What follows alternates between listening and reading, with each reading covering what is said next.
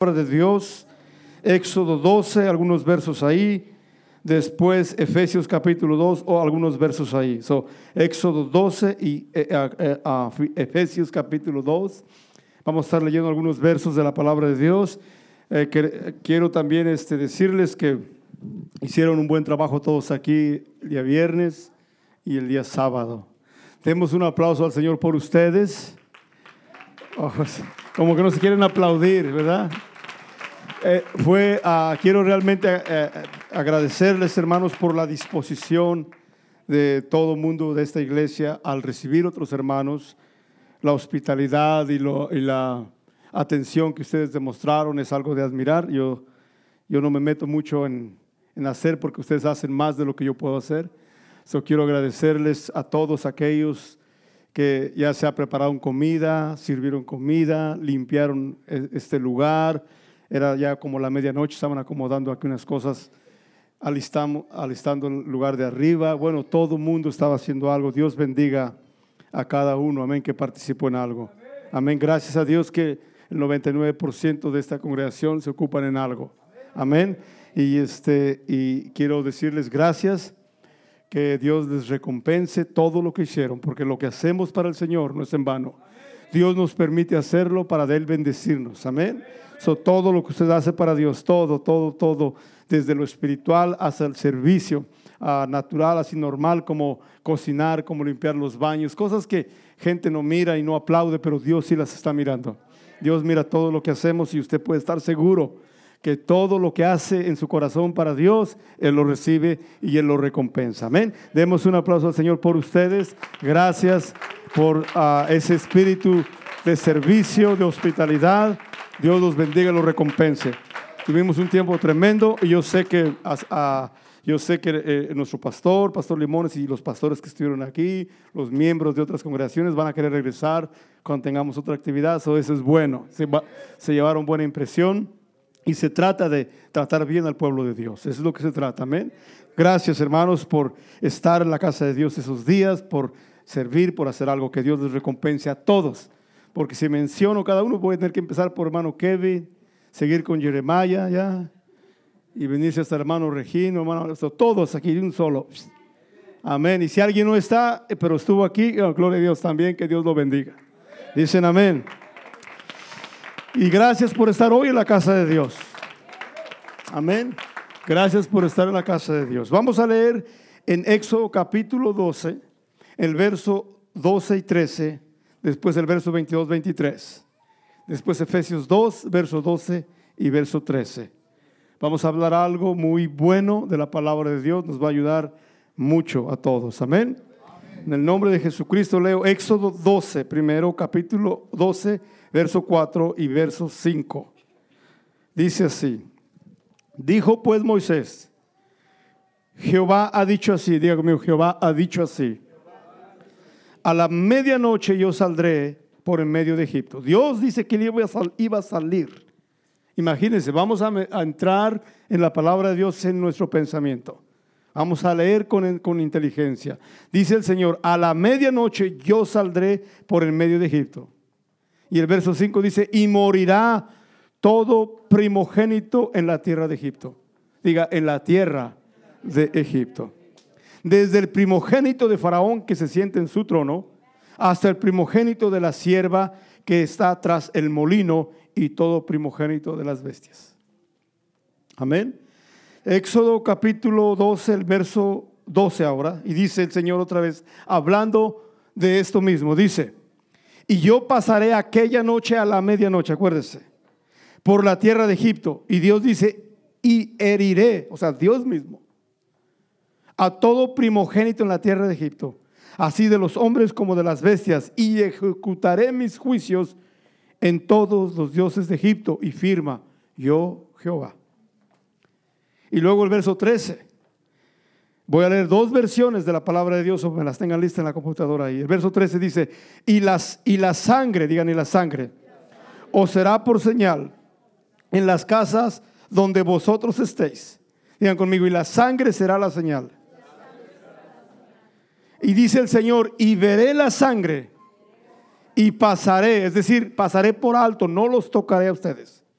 y no habrá en vosotros plaga de mortandad cuando hiera la tierra de Egipto.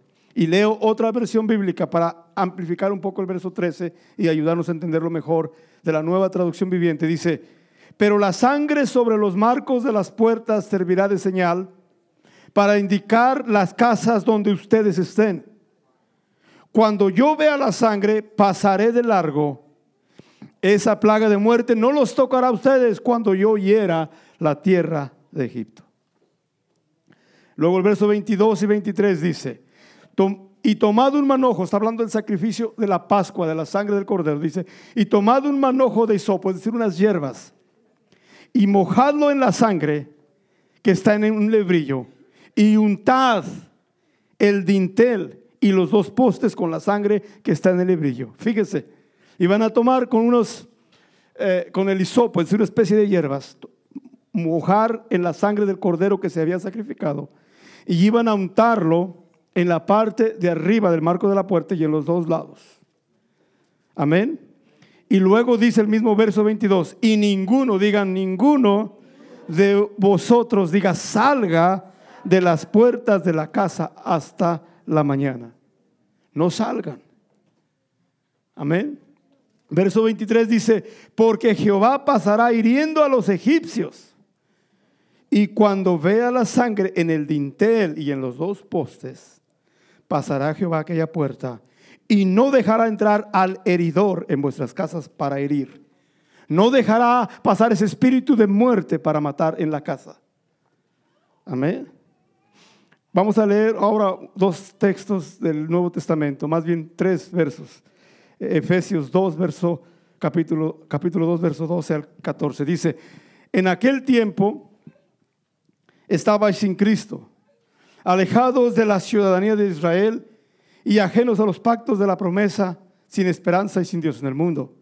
Digan, pero ahora en Cristo Jesús, vosotros que en otro tiempo estabais lejos, habéis sido hechos cercanos, digan cercanos, por la sangre de Cristo.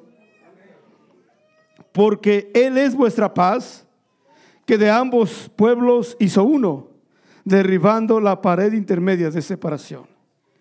Usando otra versión bíblica, dice, en esos tiempos ustedes vivían apartados de Cristo. No se les permitía ser ciudadanos de Israel, no conocían las promesas del pacto que Dios había hecho con ellos. Ustedes vivían en un mundo sin Dios, sin esperanza. En este mundo vivíamos sin Dios, sin esperanza. Digan, pero, digan el verso 13, pero ahora han sido unidos, digan unidos a Cristo Jesús.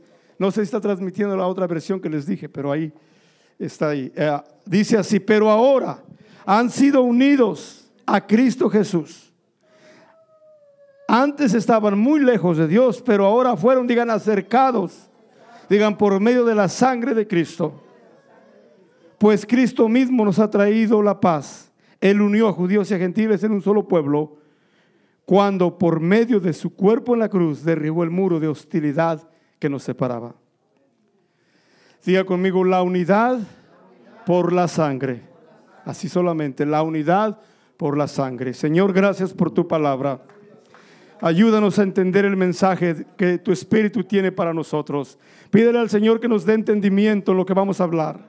Señor, ayúdanos a entender tu palabra y a comprender el mensaje de tu Espíritu sobre cada uno de nosotros. Háblanos, Señor, en el nombre del Señor Jesucristo.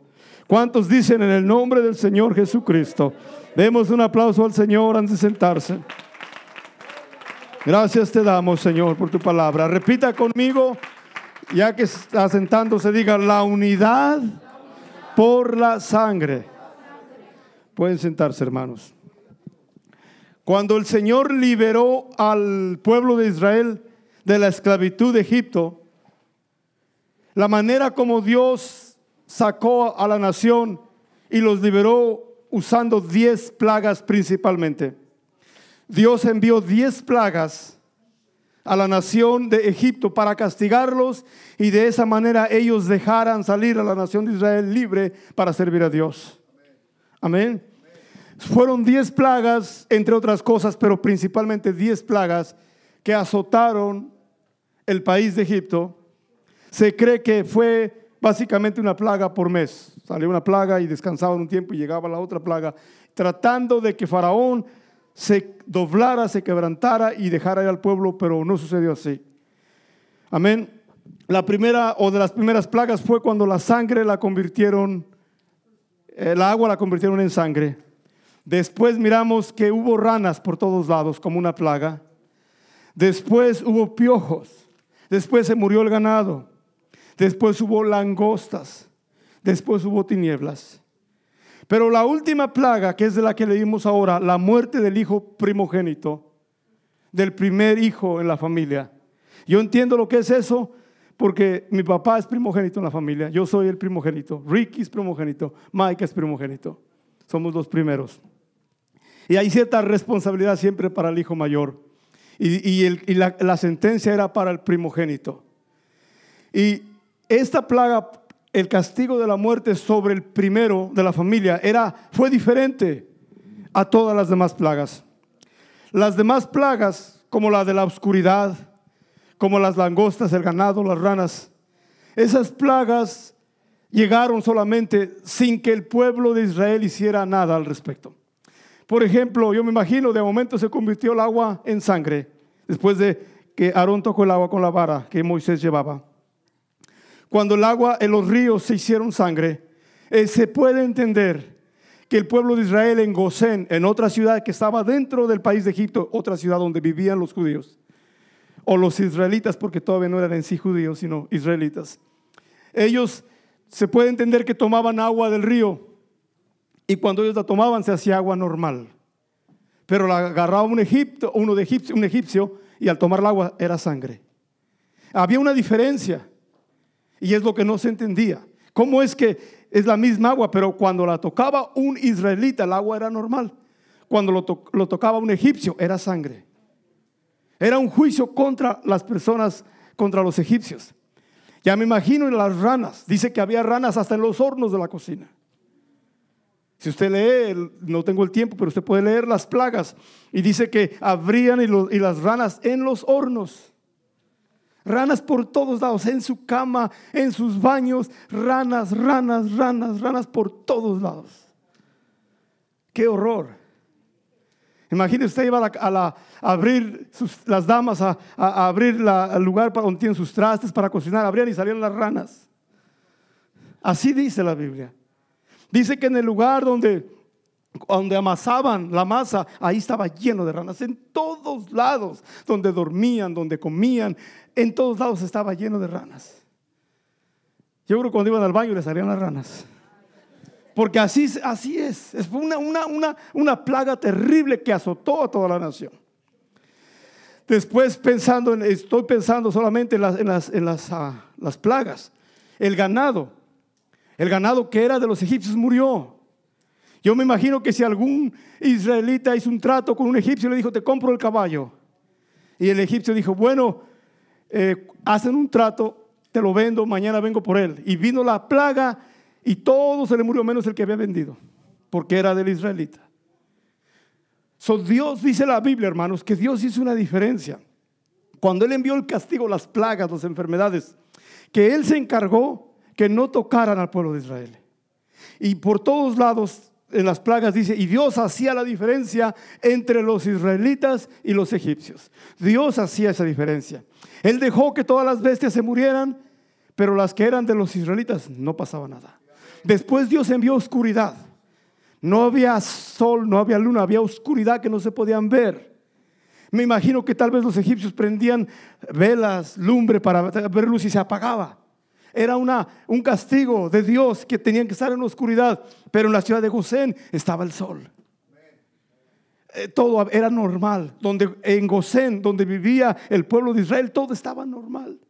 Pero entraban, tal vez entraban en la, en la, frontera de la ciudad de Egipto y era todo oscuro, no se podía ni mirar la gente y no había luz que iluminara esas tinieblas. Y así podemos ir por lo de las langostas, cómo se comieron el fruto de los árboles de los egipcios, pero no tocaron los frutos de los israelitas. Y podemos estudiar las plagas, cómo Dios hacía la diferencia entre unos y otros. Pero cuando llegamos a la última plaga, donde Dios dijo a Moisés, le voy a dar una plaga, un castigo a Faraón, que con ese que le dé yo sí te va a dejar ir. Y esa es la plaga de la muerte del hijo primogénito. Y cuando habla de eso, ya no hizo Dios de la misma manera que hizo las nueve plagas, sino que la manera como, como vino esta plaga fue diferente a todas las demás. Y en esta, en esta plaga Dios les dice a ellos, ustedes van a tener que hacer algo. En las plagas, nueve plagas anteriores, Israel no hizo nada. Solo por ser israelita era salvado. Solo por ser descendiente de Abraham era salvo. No necesitaba hacer nada. Solamente porque era un israelita. Eso era que lo salvaba. Pero cuando viene la plaga de la muerte, ya no era suficiente ser un israelita para salvarse. Cuando viene la plaga de la muerte, ya no, Dios ya no hizo diferencia. El juicio que Dios dio en la plaga de la muerte no fue en sí sobre los egipcios, sino sobre toda la tierra de Egipto. Es decir, todas las ciudades que estaban adentro de ese, país. Y adentro de ese país estaba una ciudad de nombre Gosén, donde vivían los judíos o los israelitas. So, cuando el juicio fue pronunciado, no fue solamente contra Faraón, sino contra toda la tierra de Egipto. Cuando la muerte fue dictaminada o fue predeterminada o fue dictada de parte de Dios para la muerte, no fue solamente para ciertas personas, sino que fue para toda la tierra. Toda la tierra, diga conmigo, toda la tierra. Todo, toda la tierra estaba bajo ese juicio de muerte. Y ahí Dios no fue el que dijo, si son judíos, si son israelitas no mueren, si son egipcios, si no, no, no. Dijo, ustedes van a hacer un pacto conmigo. Van a escoger un cordero de un año, pero van a cuidar un año. El día que nace, 365 días exactos, un año. El animal debe ser perfecto, no debe tener defectos. Y tal día lo van a sacrificar como un pacto conmigo. Van a hacer un pacto. Y solamente los que hagan el pacto y que pongan la sangre, como les digo, son los que van a salvarse de la muerte. La muerte ya viene sobre toda esta tierra. Y la única manera que ustedes van a salvarse es por la sangre. En la última plaga, Dios no hizo diferencia entre uno y otro. El juicio fue dado. Lo que hizo diferencia en la última plaga fue los que tenían la sangre en aquellos que no la tenían. Esa era la diferencia entre uno y otro.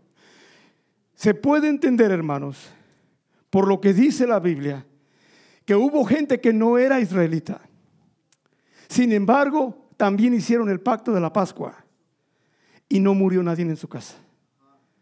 Y ellos no eran israelitas. Pero en esa plaga, en la plaga, digan la plaga de la muerte, en la plaga de la muerte, Dios no hizo diferencia. En la plaga de la muerte la diferencia fue la sangre del cordero en las casas. Esa es la diferencia. En las otras nueve plagas no empezaba a, venir las plagas y llegaban y castigaban solo por ser egipcio. Era, israelito, era, era, israelí y era libre. Pero en la plaga de la muerte fue diferente. En la plaga de la muerte nadie se salvó porque era hijo de Abraham solamente, sino tenían que sacrificar un cordero ese cordero tenía que ser comido por una familia y si la familia era pequeña, tenía que unirse con otra familia y entrar en una casa y sacrificar el cordero, tomar la sangre de ese cordero y ponerlo los linteles en la parte de arriba y en los lados de los postes de la puerta. Y lo ponían por dentro, no por fuera. So, cuando el ángel del Señor ya no fue ni siquiera, Dios dice, yo mismo voy a pasar. Cuando Él viene, ya no, no fueron salvados de muerte el que era judío solamente y era muerto el que era egipcio. No, en esta plaga solamente fue salvado el que entró en el pacto de la sangre. Wow, dicen amén. Esta plaga fue diferente a las demás. La diferencia no fue ser israelita o ser egipcio. La diferencia fue quién entró en el pacto de la sangre del cordero. Esa fue la diferencia. La sentencia de muerte había sido dada para toda la tierra de Egipto. No había nadie que se salvara por ser israelita ni nadie se condenaba por ser egipcio. Lo que salvaba en esa plaga era la sangre del pacto. No sé si, si se les hace familiar lo que estoy tratando de decir. Amén. La diferencia, hermanos, eso es. Y por esta razón, si nosotros leemos en Éxodo 12, verso 38, cuando Israel fue ya libre, estoy adelantándome un poco, cuando Israel ya fue libre de, la esclavitud de Egipto, cuando ya salieron, dice que salió mucha gente con ellos. Éxodo 12, 38. Dice que salió una multitud de gente con ellos. Otras versiones bíblicas dicen salió un grupo de chusma o de así, de gente, no era gente de buena fama para que me entienda. Pero supieron que si ellos ofrecían el cordero y entraban en el pacto de la Pascua, ellos no iban a sufrir muerte, el primogénito no se iba a morir y iban a poder salir libres porque esa, esa plaga iba a condenar al primogénito, pero no solo eso, iba a dar libertad al que la practicaba. iba, el, el, castigo era de muerte, pero el que la practicaba no solamente no moría, pero iba a ser libre de la esclavitud. Y podemos ver que la gente, salió una multitud de toda clase de gente con ellos, que no eran israelitas no eran de hijos de Abraham, simplemente entraron en el pacto que Dios había dicho, la sangre del cordero pascual, ofrecieron la Pascua, comieron la Pascua, pusieron la sangre, se estuvieron toda la noche ahí el día que iba a pasar el Señor o el espíritu de muerte y, vivieron. Porque este pacto no solamente los libraba de la muerte, pero les daba la libertad de salir de la esclavitud. ¿Cuántos dan gloria a Dios por eso? Amén. Entonces, la diferencia en esa plaga no fue la raza, quiénes eran, si eran buenas gentes, malas gentes, hijos de Abraham, israelitas o egipcios. No, la diferencia, lo que salvó fue los que entraron en el pacto de la sangre. Hermanos, y ese mismo patrón sigue todavía efectivo en este día. Este mensaje de lo que Dios hizo con Egipto y con Israel y lo salvó a los israelitas por el pacto de la sangre. Ese todavía es el mensaje al día de hoy. ¿Cuántos dicen amén? La Biblia nos dice que la paga del pecado es muerte. Y toda alma que pecare, esa también morirá. Lo que quiero decir es que el mundo que representa, que Egipto representa al mundo, el sistema del mundo, todo es el sistema del mundo, todo mundo que ha pecado, la sentencia es muerte. ¿Cuántos están entendiendo esto?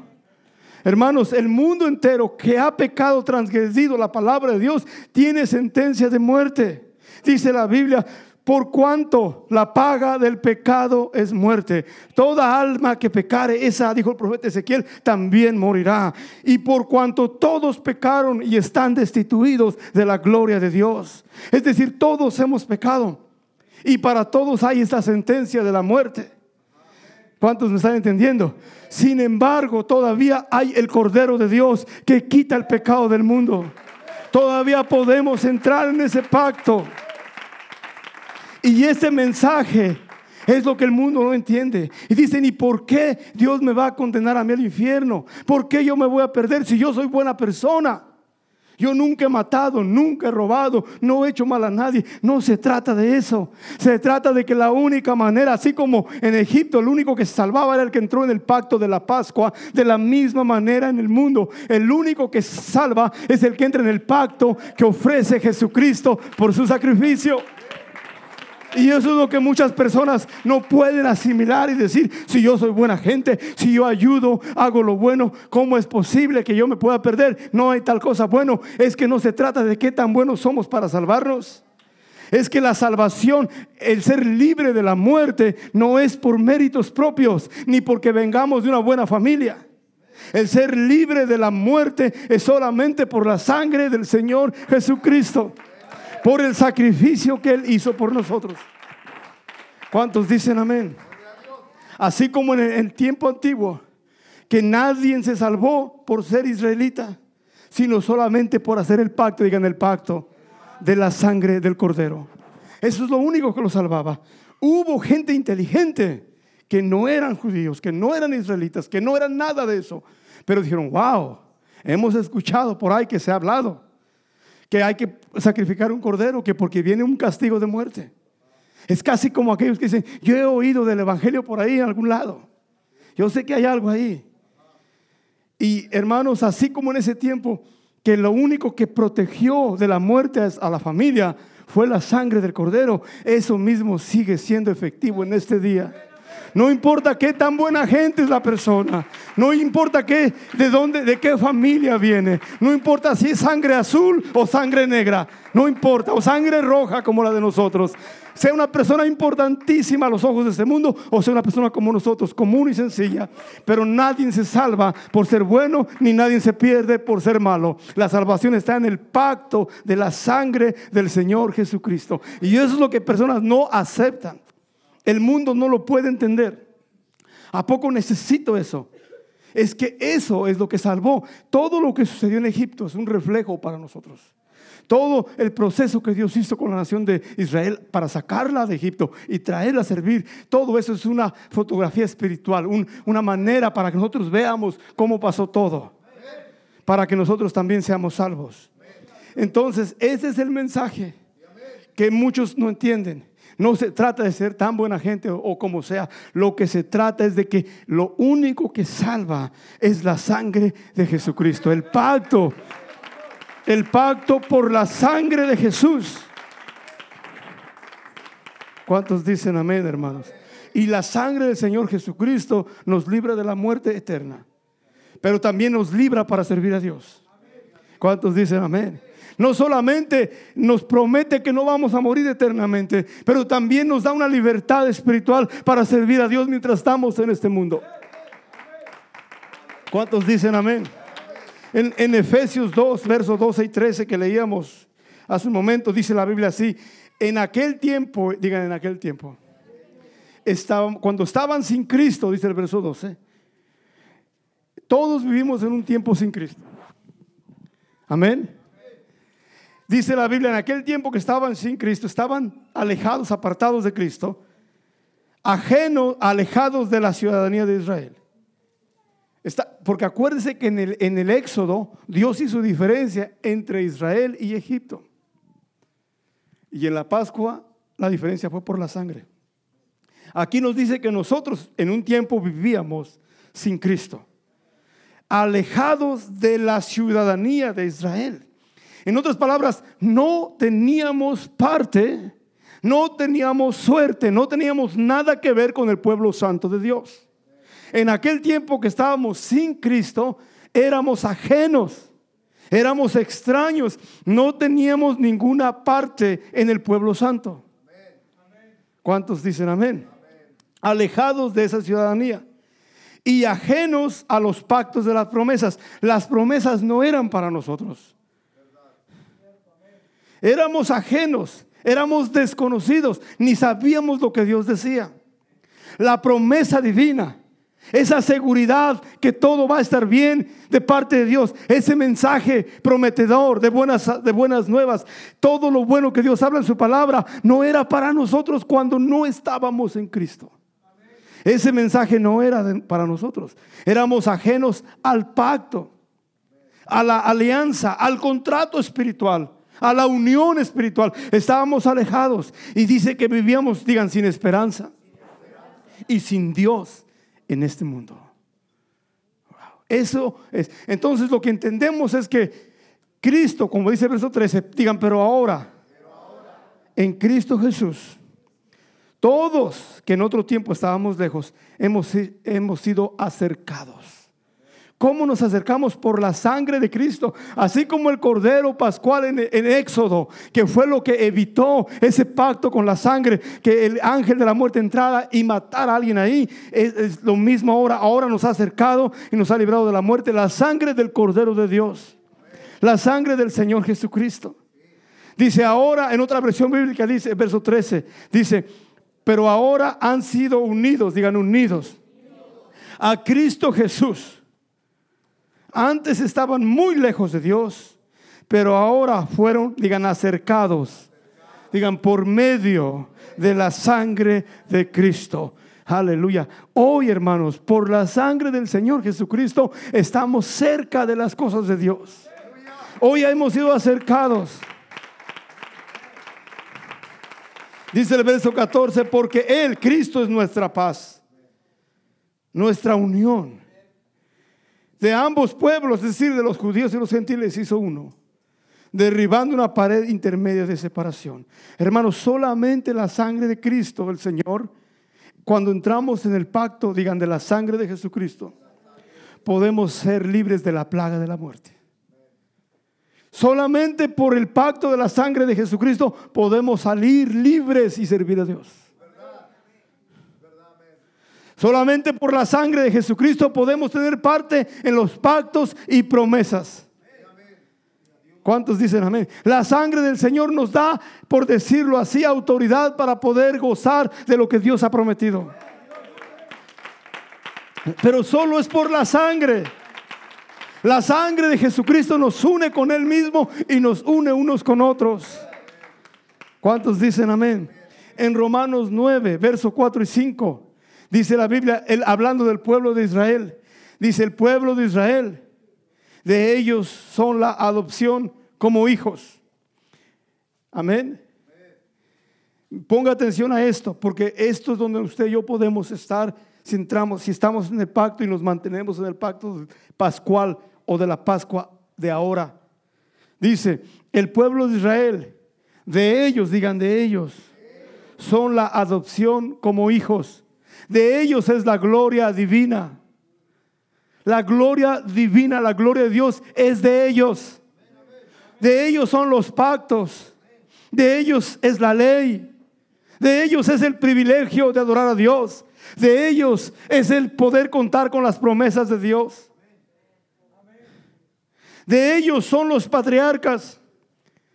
De ellos, según su naturaleza humana, de ellos nació Cristo, quien es Dios sobre todas las cosas. Alabado sea para siempre. Amén. Hermanos, así como Dios sacó a Israel por la sangre del Cordero de la Pascua, no solamente no murieron, pero salieron libres y cuando salen libres, les, les dio, los hizo hijos, les dio su gloria, les dio sus pactos, les dio su ley, les dio el privilegio de adorarlo, les dio la bendición de contar con sus promesas. De la misma manera nosotros, dice los textos que leíamos, que antes éramos ajenos a esas promesas, pero por la sangre de Jesucristo podemos acercarnos y ser parte de estas promesas por la sangre, por el sacrificio que el Señor Jesucristo hizo, hoy podemos ser hijos adoptivos también. Por la sangre del Señor Jesucristo podemos gozar de la gloria de Dios en nuestras vidas, de los pactos de la ley, del privilegio de adorarlo.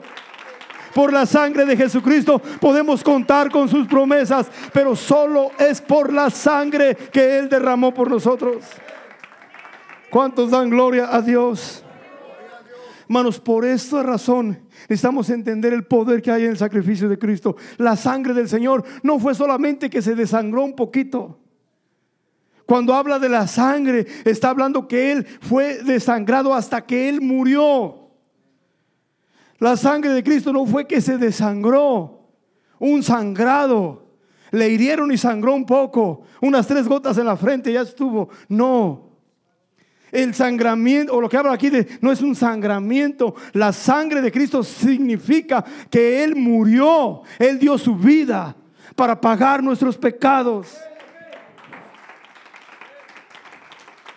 Por eso en Mateo 26, verso 28, cuando el Señor ya iba a ser sacrificado y cumplir el sacrificio de la Pascua, ya no para Israel, pero para el mundo entero. Porque Juan, cuando Juan, el apóstol Juan, cuando habla del Señor, no dice el cordero que quita el pecado de Israel, sino el cordero de Dios. He aquí el cordero de Dios que quita el pecado del el mundo. Es lo que debemos entender, el sacrificio de Él quita el pecado. Nos libra de la muerte, la paga del pecado es muerte. Entonces cuando ya el Señor está a punto de ser sacrificado, dice en Mateo 26, 28, porque esto es mi sangre, digan del nuevo pacto.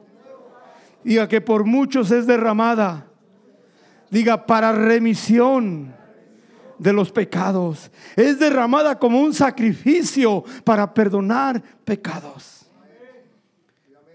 ¿Para qué murió Cristo? ¿Para qué dio su vida? Para perdonar sus pecados, mis pecados, nuestros pecados, los pecados de todo el mundo.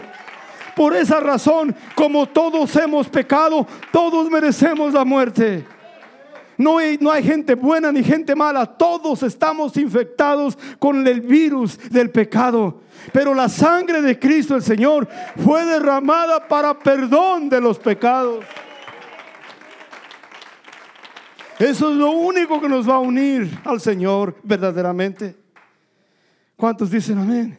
Hermanos, ¿cómo nosotros entendemos, cómo aplicamos la sangre en nuestra casa? Si en el antiguo tiempo, en el Éxodo, para librarse de la plaga de la muerte, tenían que poner la sangre en la casa y quedarse adentro de la casa.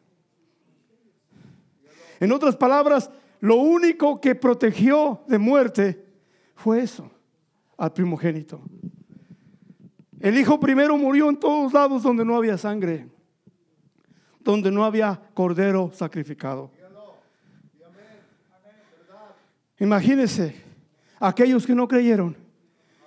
En mi caso somos cuatro primogénitos, todos hubiéramos muerto si hubiéramos estado en ese tiempo y no hubiéramos creído. Todos, el primero, el primero, el primero, todo primogénito era sentencia de muerte. Solo fue la sangre del cordero. Entonces nosotros, ¿cómo aplicamos esa sangre? Ya sabemos aquí que el Señor nos dijo que su sangre fue derramada para perdón de pecados, para remitir nuestros pecados. Pero ¿cómo lo aplicamos nosotros en la puerta de nuestra casa? Necesitamos aplicar en la puerta de mi casa, de mi vida, de su casa, de su vida. Si solo la sangre de Jesucristo perdona pecados, solo la sangre de Jesucristo nos libra de la plaga de la muerte, solo la sangre de Jesucristo nos acerca a Dios. Solo la sangre de Jesucristo puede limpiarnos. ¿Cómo la aplicamos? Digan conmigo arrepintiéndose. Digan bautizándose. Digan cada uno, no uno por todos, no uno por dos o tres, no, cada uno en el nombre de Jesucristo para perdón de los pecados. Transmítame Hechos 2, verso 38. Hermanos, en el Hechos 2, el verso 38 nos dice, ¿para qué se bautiza uno en el nombre de Jesucristo? Dice, arrepentidos, digan arrepentidos. Diga, y bautícese cada uno de ustedes o de vosotros. Digan, en el nombre de Jesucristo ¿Para qué si yo estoy bautizado cuando era niño? ¿Para qué si yo estoy bautizado de otra manera? ¿Por qué dice que en el nombre de Jesucristo? Ahí mismo nos da la respuesta. Digan para perdón de los pecados y recibiréis el don del Espíritu Santo. Hermanos, la sangre de Cristo la recibimos por medio del bautismo en el nombre del Señor Jesucristo.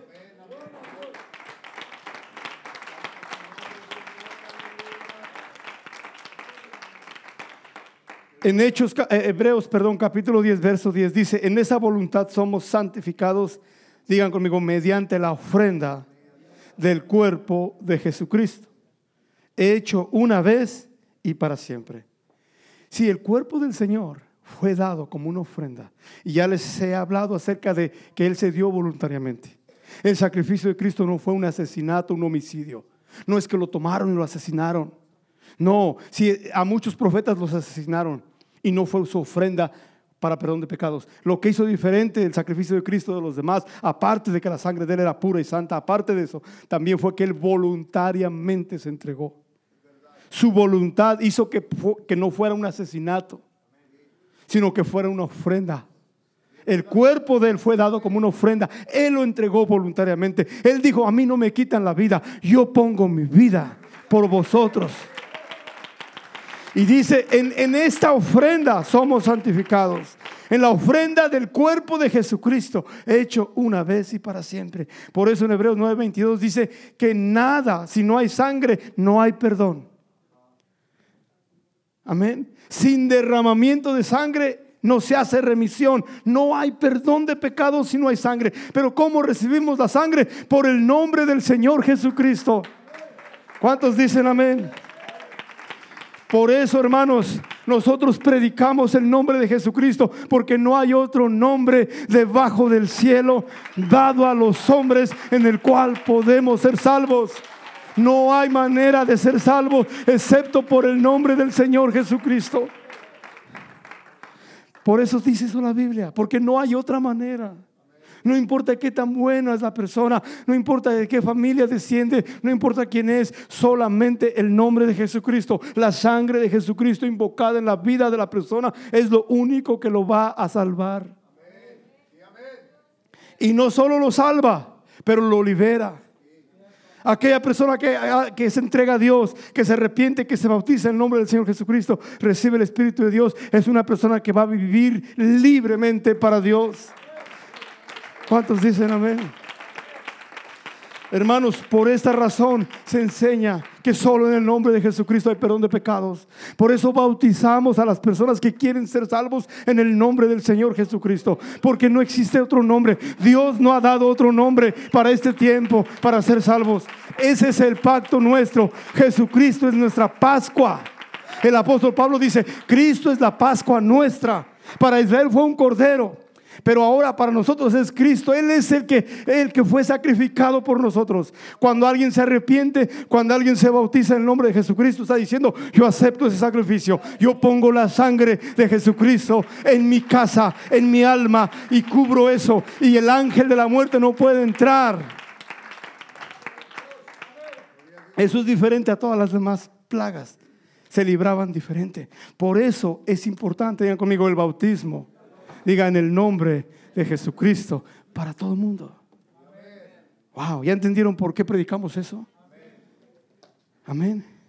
Hermanos, ya voy a terminar con esto. Delante de Dios solo hay dos tipos de personas. Mirándolo de una manera, Dios no mira razas étnicas. ¿Me están entendiendo? Ni mira extractos sociales, ni trasfondos culturales. Dios solamente mira dos tipos de personas. Los que están en Cristo y los que están fuera de Cristo. Eso es todo. Espiritualmente no hay un terreno, un área gris o un terreno neutral. Es blanco o es negro, punto. Delante de los ojos de Dios, Él solamente mira dos tipos de personas. Los que están en Cristo hicieron un pacto con Dios. El pacto de Dios, ellos lo correspondieron. ¿Están en Cristo o están sin Cristo? Salmo 50, verso 5 dice, juntadme mis santos o únanlos, los que hicieron conmigo pacto con sacrificio. So, Dios solamente mira dos tipos de personas. Los que están en Cristo, que correspondieron a ese pacto. ¿Cuántos dicen amén? Ah, digan al nuevo pacto. Cristo dijo, esta es mi sangre derramada en el nuevo pacto. Y aquí el salmista nos está diciendo que Dios dice, júntenme a mis santos, júntenme a mis consagrados, júntenme a mi pueblo. ¿Quiénes son, Señor? Si todo el mundo se porta no tan bien. Estoy parafraseando para que usted entienda algo. Pero dice, ¿quiénes son? Los que hicieron pacto conmigo en sacrificio. O los que hicieron conmigo pacto con sacrificio. Esos son los santos. Dice el Señor, júntenlos, únanlos. ¿Quiénes son tus santos? ¿Quiénes son los que tú miras? Si santos no creo que son los, los cositas que la gente hace afuera. Yo sé que algunos les llamaban, esos no son santos, se llaman estatuas. Es diferente. Santos es algo santificado, algo que le pertenece a Dios. ¿Quiénes son los santos de Dios? Solamente los que hicieron pacto con sacrificio. Por eso, hermanos, no podemos nosotros descuidar esto. Es lo único que nos va a unir con Dios verdaderamente y nos va a dar esa unidad espiritual. Es la sangre de Jesucristo, el sacrificio que Él hizo. En Colosenses, ya para terminar, capítulo 1, verso 20 en adelante, habla que por medio del sacrificio de Cristo hubo una reconciliación. Y por medio de él reconciliar todas las cosas, así las que están en la tierra como las que están en los cielos. Digan conmigo, haciendo la paz mediante la sangre de su cruz. Sí, cuando uno no está en paz, no está, mira a Dios como enemigo. Uno le hablan de Dios y parece que como que si fuera algo malo. Porque no hay una, una reconciliación, hay enemistad. Imagínese, vengo con alguien que no está convertido. Digo, usted quiere a la calle, salgo a la calle y le digo a alguien, ¿quiere usted bautizarse en nombre de Jesucristo? Va a decir, ¿estás loco? ¿Quién, te crees? Porque ven al nombre del Señor Jesucristo como enemigo. Porque hay una lejanía espiritual, no hay una unidad. Pero alguien que ya está bautizado y usted le dice, ¿quieres acercarte más a Dios? Claro que sí, porque ya hay comunión, ya hay unidad. Dice que digan, haciendo la paz es decir, esa unión, esa armonía solo mediante su cruz. Y ustedes también, o sea, no solo las cosas, pero ustedes también, que en otro tiempo, eh, que erais en otro tiempo, digan extraños y enemigos. Wow, usted pensaba, yo, yo no soy cristiano, pero no me porto mal. Dios dice que éramos enemigos de Él. En su mente, por eso le digo, cuidado con lo que pensamos. Porque la mente puede conectarlo con Dios o hacerlo enemigo. Eran enemigos en vuestra mente haciendo cosas malas.